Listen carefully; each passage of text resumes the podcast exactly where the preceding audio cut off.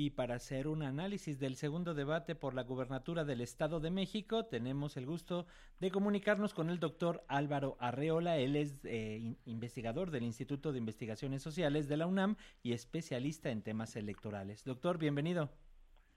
Hola, ¿qué tal? Buenos días. Gracias, doctor. Gracias por tomar esta llamada. Y si te parece, pues comenzamos con, con, tu balance del ejercicio de ayer, considerando que, bueno, pues en redes sociales la crítica iba encaminada que en realidad no hubo un debate, sino que las candidatas iban, digámoslo así, blindadas, iban ya preparadas con fichas y pues hicieron esta presentación tal cual leída. Pero ¿cuál es tu balance, doctor? Bueno, mi balance, en primer lugar, debo decirles que si algo me he especializado desde hace muchos años en la UNAM, es investigar sobre todo al Estado de México, la política del Estado de México. Hace casi 40 años eh, publiqué en la UNAM un trabajo que decía precisamente la Atlacomulco, la antesala del poder. Y hoy podría yo este, concluir diciendo que la Atlacomulco, la soledad en el poder. Me parece que es evidente después de dos debates, dos llamados debates, de acuerdo con lo que dices Alexia, son dos presentaciones que se hicieron en el, en el mes de mayo y en donde verdaderamente es uno acostumbrado en la universidad a debatir. Lo que hemos visto son más que nada espacios para que se presenten las propuestas de las dos candidatas que hay para la gobernatura en el Estado de México en donde ambas han leído. En el primer debate yo señalaba que había sido muy flojo, ¿sí? Y ahora es eh, un, poco más entretenido, sobre todo porque presentaron algunos datos. Pero de cualquier manera creo que ambas candidatas se vistieron con sus trajes ya completamente identificados, ¿no? La que sí me da verdadera pena es la candidata del Partido Revolucionario Institucional y del Partido Acción Nacional, Alejandra del Moral, sobre todo por la actitud vergonzante que durante toda la campaña ha tenido. Ella no se quiere identificar con un pasado político, no se quiere identificar con un partido, el Partido Revolucionario Institucional, donde ella tiene más de 25 años trabajando, ha sido dirigente de ese partido y nunca ha mencionado lo valioso que puede haber sido estar trabajando en ese partido. Ha rehuido, se ha avergonzado de lo que es su origen. Y bueno, y en el caso de Delfina, pues, siempre ha mostrado una actitud humilde, sencilla, y en donde no ha dejado de valorar lo que se integró ella desde hace 10 años a el grupo de Morena. Entonces son, son dos personalidades opuestas, son dos personalidades en las cuales evidentemente el contraste se da sobre todo por esas actitudes.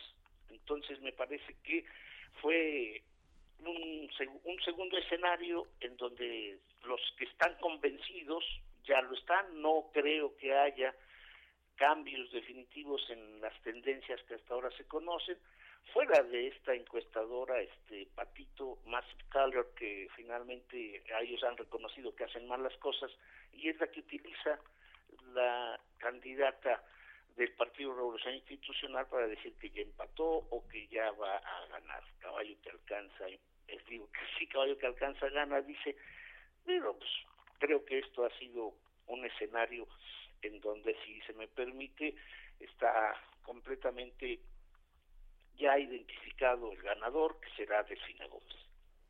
Eh, doctor, en este sentido ya señala cuáles han sido las, eh, las posturas de ambas candidatas durante toda la campaña. Ayer veíamos, eh, si bien un poco más mesurada, a Alejandra del Moral, aprovechó en cada instante para los ataques en comparación al discurso que manejó Delfina Gómez.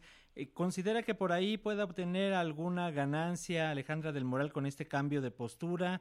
¿O como bien señala, ya está muy marcada la tendencia? También lo que se vio después del debate era a una eh, Delfina que afuera le estaban esperando simpatizantes, mientras que Alejandra del Moral salió por el estacionamiento casi completamente sola. A eso me refiero precisamente, Paco, cuando digo que hoy titularía mi artículo, yo ya no la, Atlacomulco la antesala del poder, sino Atlacomulco en la soledad del poder. No tiene apoyo ni del gobernador, no tiene apoyo de los principales dirigentes del PRI del Estado de México, las cabezas políticas del Estado de México no fueron a arroparla, ni la, ni la gente salir por el estacionamiento cuando en el Instituto Electoral estaba lleno de simpatizantes de Delfina es un ejemplo de lo que viene. Yo fui consejero electoral en el Instituto Electoral del Estado de México entre 1998 y 2004, 2003. Sí conozco perfectamente todo todo el territorio y conozco las expresiones políticas de los partidos. En este caso sí puedo decir tajantemente que Alejandra del Moral está sola. Solamente tiene el apoyo quizá discreto, mínimo, del Partido Acción Nacional y de lo poco que queda, ¿no? Los resabios de, un partido llamado Partido de la Revolución Democrática. No hay futuro posible. La, el 4 de junio la población va a, va a decidir lo que ya tiene en, en 10 días que faltan para el cierre de campaña, no se cambia absolutamente nada en cuestiones electorales la población decide esto desde meses antes y una hora en un debate no modifica nada totalmente, nada, nada.